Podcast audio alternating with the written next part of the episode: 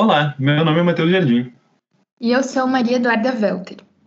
Essa é mais uma edição do podcast do Caderno 2. Hoje vamos falar sobre a programação do dia 6 do 48º Festival de Cinema de Gramado. Além da, da mostra normal, a gente teve a premiação do, do Prêmio Assembleia Legislativa de Cinema, né? Às seis da tarde ontem, premiando estudantes de cinema e realizadores iniciantes com seus curtas. O grande vencedor do evento foi o curta Construção, do diretor Leonardo da Rosa. O primeiro curta da noite foi Remoinho, do diretor Tiago Neves. O curta conta a história de Maria, que depois de um longo período de ausência volta para a casa da mãe, decidida a sair do redemoinho que a fez voltar. O uhum. curta, ele é muito emocional no sentido em que ele tem pouquíssimo diálogo, né? E ele fala muito sobre essa relação de maternidade e abandono. Uma das coisas que a Zezita, que é quem faz a mãe, quer dizer, a mãe da mãe no curta, né? A, que é a avó da criança, ela comentou no debate que isso é uma realidade muito presente no Nordeste, né? De isso da família saindo e da mãe vendo o filho saindo de casa e indo para outro lugar, sabe? E eu achei interessante que ela colocou também que atualmente, nesse contexto político e também no contexto da pandemia que a gente está vivendo, isso vai se tornar ainda mais comum no Nordeste, né? Não só ele tem poucas falas, como a, a atriz principal, que é a Celi Farias, que interpreta a Maria, não tem fala nenhuma eu acho que o filme ele tem, ele foi produzido por esse coletivo, né, do cinema instantâneo, que é da Paraíba mesmo, e ele tem, o diretor comentou que ele foi filmado em uma em uma diária só, né? E eu acho que tu consegue sentir no filme essa essa aura não de amadorismo, mas de uma coisa instantânea mesmo, né? Dá pra ver que o filme não demorou muito tempo para ser feito. Dá pra ver que é um, que é um, é um, é um conceito simples, trabalhado de maneira bem simples, mas efetiva emocionalmente, né? Uhum. E eu achei muito legal o trabalho de pós-produção que eles tiveram na construção das cores do curta. Me lembrou muito uma aquarela, assim, eu achei bem bonito. A única coisa negativa, não negativa tam, também, talvez a minha interpretação não tenha sido muito ampla, mas eu achei o fim aberto demais no sentido de que tu não tem certeza nenhuma sobre o que acontece, sabe?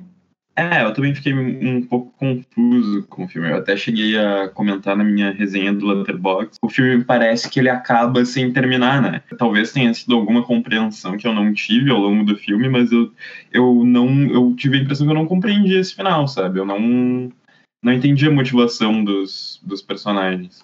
Uhum. Mas de negativo foi só isso mesmo. O resto eu achei um filme bem bom. E o segundo curta da noite foi Você Tem Olhos Tristes, dirigido por Diogo Leite. O curta conta a história de Luan, que trabalha como motoboy de aplicativo e enfrenta dilemas e preconceitos na sua jornada diária de entregas em uma cidade grande.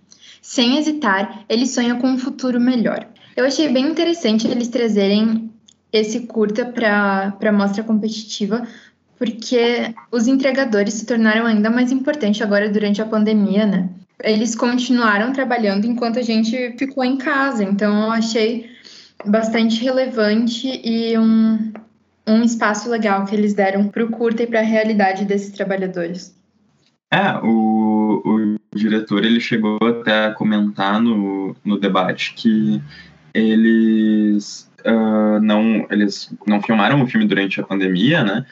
Então, mas ele, ele usou muito termo zeitgeist, esse termo de espírito do tempo, né, do, do diretor captando esse, esse momento em que o, a importância dos motoboys é tão dos entregadores em geral, na verdade, né, é tão exacerbada, né, e tão delicada que são tão delicadas que são as relações que se formam a partir desse vínculo, né. E o filme tem uma carga de crítica social até por isso muito forte, né.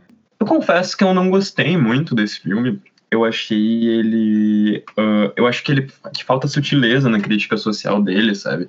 Porque a impressão que eu tive é que é um curto inteiro mostrando situações uh, muito ruins, situações horríveis de racismo, de preconceito, de, uh, de trabalhador sendo desrespeitado, uma situação politicamente muito grave, né? E que, sim, é real e é cotidiana no nosso país, mas o filme em nenhum momento apresenta uma visão mais inovadora sobre isso ou qualquer solução, né? Eu, uhum. eu fiquei com a impressão, assistindo o filme, que parece que ele tá explorando esse sofrimento, sabe? Tipo, parece que é um. É, ele quer ser um filme de crítica social, mas a crítica dele é só, tipo, mostrar uma realidade sem refletir sobre ela, ou sem.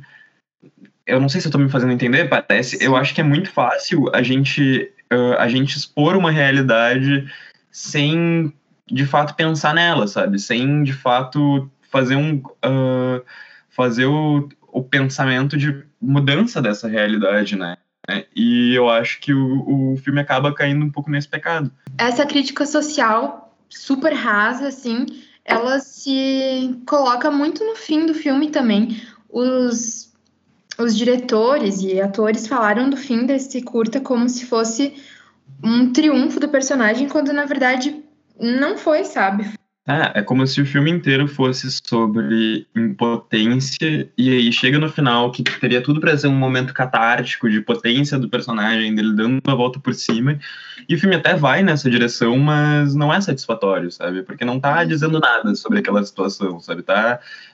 A mensagem que eu tirei do filme foi, putz, olha como é triste essa situação. Não, não que eu possa mudar ela ou que ela deve ser mudada, sabe? Sim. Ele tinha um potencial absurdo assim no início, tanto que o primeiro diálogo ele é ótimo. A primeira atriz que aparece contracenando com o, com o ator principal é muito boa também, mas eles seguem um caminho assim que não não curti.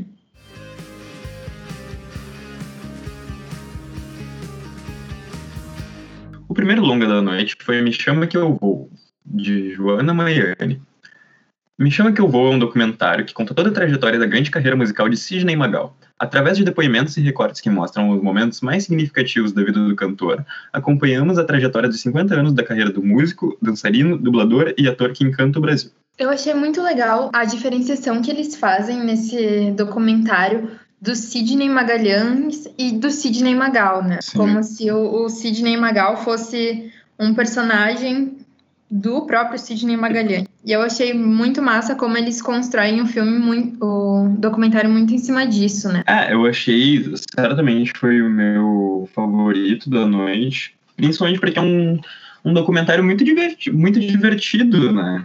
Uhum. Talvez ele, ele cometa o pecado, ou não o pecado, mas o, ele, ele acabe sendo um documentário um pouco mais chapa branca, no sentido de ele, é, ele foi produzido, a diretora é amiga pessoal do, do Sidney Magal, e enfim, esses documentários sobre a vida e a biografia de celebridades geralmente não, não entram em muitas polêmicas, né? Mas eu até achei que ele entrou em, em assuntos mais delicados, como a, o período de ostracismo do Sidney Magal durante os anos 80 e que depois culminaria na volta dele com a lambada no início dos anos 90, né? Uhum. E eu achei muito interessante as colocações do próprio Sidney Magal sobre essa taxação de brega que fizeram em cima dele durante boa parte da carreira dele, que existe até hoje, na verdade, né? E desse retorno cult, digamos assim, da figura dele anos depois. E um dos trechos mais importantes para mim foi quando ele fala dessa volta dele, né? Dessa reinvenção, justamente com a música Me Chama Que Eu Vou, que fez parte da abertura da novela Rainha da Sucata. E ali ele se consagrou ainda mais, né? O Sidney Magal é uma figura muito interessante, né? Como personalidade. Porque ao mesmo tempo ele tá super consciente do quão sexualizada foi a, a, a imagem dele, né? E quanto ele sexualizou a própria imagem, né? E, e ele está consciente até demais disso, ele, ele é bem orgulhoso disso, na verdade. E, e, e, eu acho isso interessante a gente avaliar como, como envelhece um ícone sexual, né? E não sei, pelo menos para mim, me parece que ele é muito bem resolvido com essas questões de envelhecimento e sabe? E decadência, por assim dizer, assim dizer, que geralmente é uma questão na vida de artistas, principalmente os mais populares, né? E, e ele não, o lembro num trecho do debate, agora de manhã, que ele comentou sobre como nos anos 90 ele começou a engordar um pouco e para ele isso era mais do que natural, porque era o Sidney Magalhães entrando na vida do Sidney Magal, né? E ele não queria parar esse processo, sabe? Eu acho interessante que ele não, não se agarrou à fama de uma maneira patológica, como a gente vê em, algum, em casos de celebridades que acabam se tornando subcelebridades, por exemplo, sabe? Super. Tanto que em um trecho do documentário ele fala sobre como criticaram ele de botar o cajueiro em cima da piscina e ele fala que ele não, não tem mais os 20 anos dele, que ele não quer mais se mostrar ali na piscina dele, que ele vai ficar tirando as folhas do cajueiro de dentro da piscina e tomando uma cervejinha ali, sabe? Que esse é ele e ele não, não tem muito como lutar contra o envelhecimento. É a vida, né? Todo mundo vai passar por isso. E eu adoraria Sim. tomar uma cervejinha com Sidney Magal embaixo do cajueiro. Outro aspecto interessante do, do documentário é o casamento dele, né? Porque é interessante analisar ele como uma figura super sexual, super sexualmente livre, digamos assim, né? Super uhum. sexualmente uh, direcionado, e mesmo assim ele é casado há 35 anos, eu acho que eles falam no documentário, né? Sim, é com a mesma mulher. E, e, é muito bonito até ele comentando, contando a história de quando ele viu ela pela primeira vez e e ele parece um homem muito apaixonado até hoje, né? Sim, a relação deles é linda. E todos os depoimentos que os dois dão juntos mostra assim essa conexão que eles têm é muito fofo. Muito e bom. eu acho massa como eles recolhem esses depoimentos na própria casa do Sidney Magal, né? Sim, sim. Eles não não locaram um lugar para fazer isso, como como ocorreu no no documentário da Alcione, né? Que foi muito no estúdio. Eu achei legal essa proximidade que ele deu para o público ter com o Sidney Magal. Por falar na casa do Sidney Magal, uma coisa que eu fiquei muito chocada é que a estética do interior da casa é absurdamente a estética do Sidney Magal personagem, porque é o oposto de minimalista. É verdade, é verdade. É tudo meio extravagante, né? Tudo meio exótico meio uhum. kit. Mas, é, eu acho que o Sidney Magal, como carreira e como personagem, é talvez uh, um, um, dos grandes símbolos desse popularesco brasileiro, né? Que, uh, que não só é brega em alguns momentos, mas abraça esse brega, sabe? E acho muito fortuito.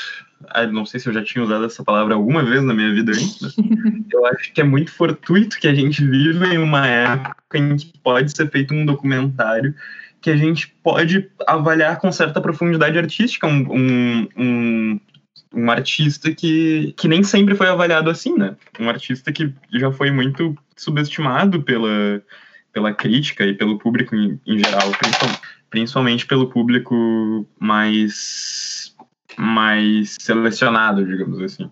É total isso, tanto que ele comenta que há uns tempos atrás era muito uma questão social. Se o, o patrão comentava, ah, se o meu pedreiro ouve o Sidney Magal, porque eu vou ouvir também, sabe? Eu acho que isso é uma coisa que vem se desconstruindo bastante, que essa música popular, ela tomou um lugar no gosto do brasileiro que não tá mais tão atrelado a, a questões socioeconômicas. É, eu acho que as pessoas estão menos caretas nesse sentido, né? A gente não.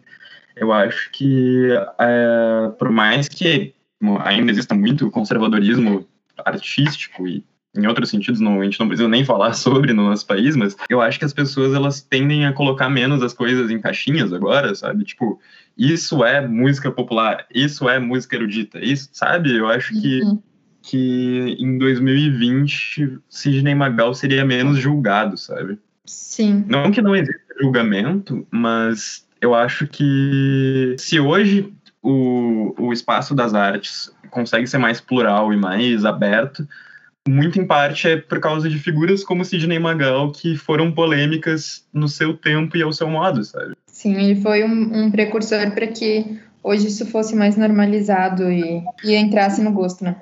Até porque, por mais que ele fosse uma figura hiper masculina, digamos assim, né? Não uh, no sentido de uh, sempre estar tá falando e cantando sobre mulheres e ser um amante latino e um conquistador, ele também era uma figura andrógena, né? Ele também era uma figura que dialogava com, com o sexo feminino em si próprio, né? Ele se vestia de uma maneira completamente extravagante, completamente fora dos padrões da época. Ele dançava de uma maneira que não era comum que homens dançassem, né? E até hoje, de certa forma, não é comum que homens dancem. O filho dele fala muito disso também, né, nos depoimentos que ele dá.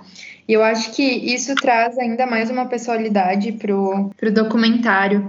Foi a participação do filho, como ele enxerga isso. Ele foi um dos coprodutores do, do documentário. Eu achei bem importante para a construção da obra. É, um documentário bem íntimo nesse sentido, né? Dá para ver que a, a diretora falou hoje no debate que ela é amiga pessoal do, do Sidney, né? Mas daria para ver isso no documentário facilmente sem ela ter falado, sabe? Porque é um uhum. documentário muito íntimo mesmo. Talvez esse seja o grande diferencial desse documentário em relação a outros sobre músicos brasileiros. Né?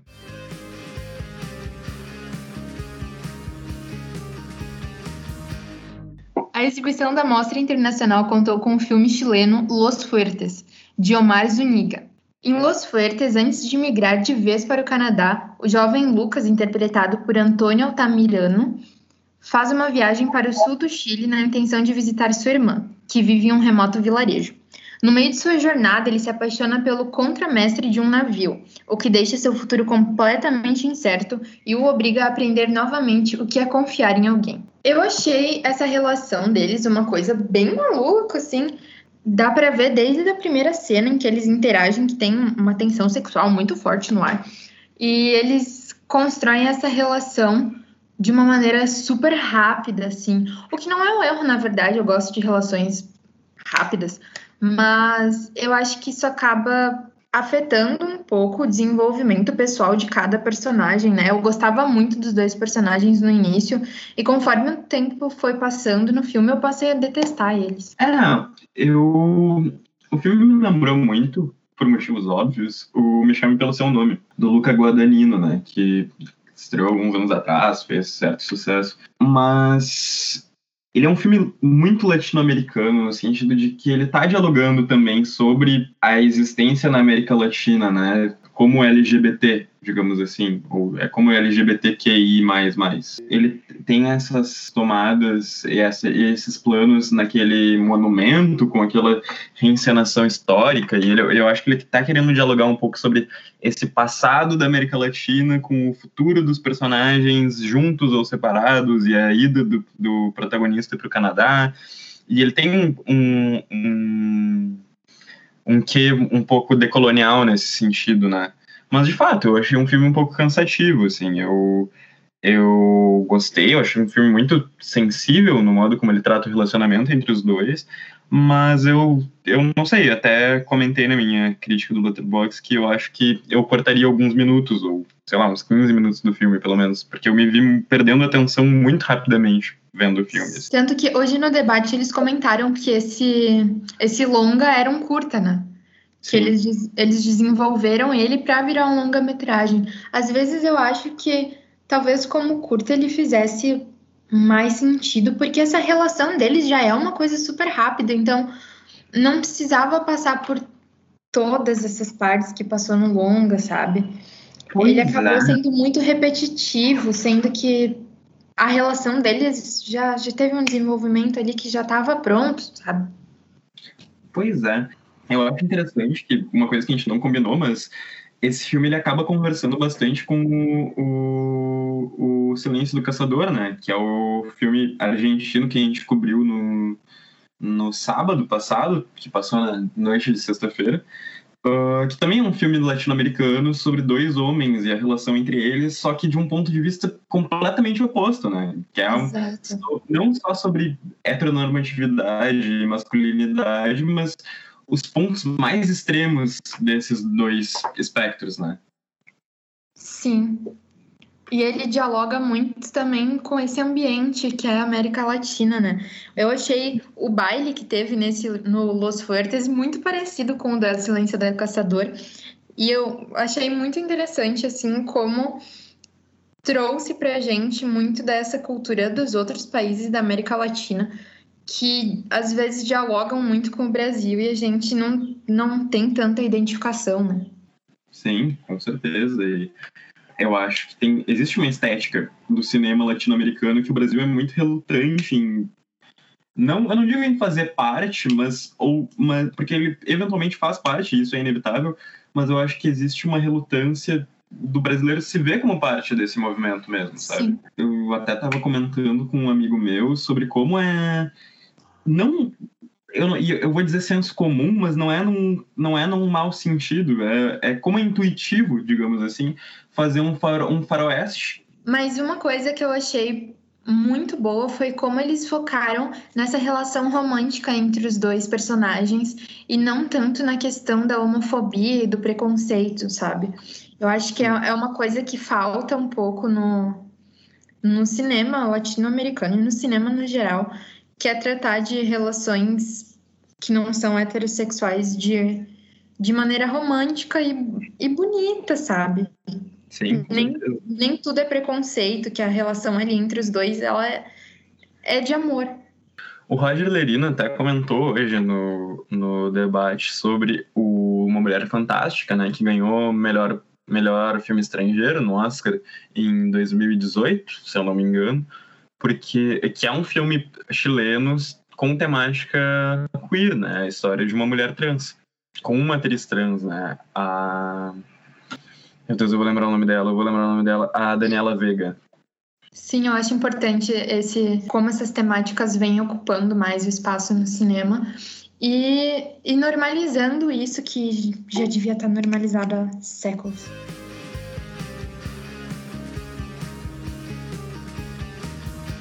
E esse foi o episódio de hoje do Caderno 2. Nos siga nas redes sociais para acompanhar um pouco mais sobre a cobertura do Festival de Gramado. Estamos ativos no Facebook, Instagram e Twitter. Leia nossos textos disponíveis no Medium. A edição deste podcast foi feita por Irving Amaral e ele foi roteirizado por Matheus Jardim e Maria Eduarda Romana. Trilha sonora original por Arthur Last e Adriano Quadros. Muito obrigada pela sua audiência e até amanhã no último episódio da cobertura da mostra do Festival de Cinema de Gramado.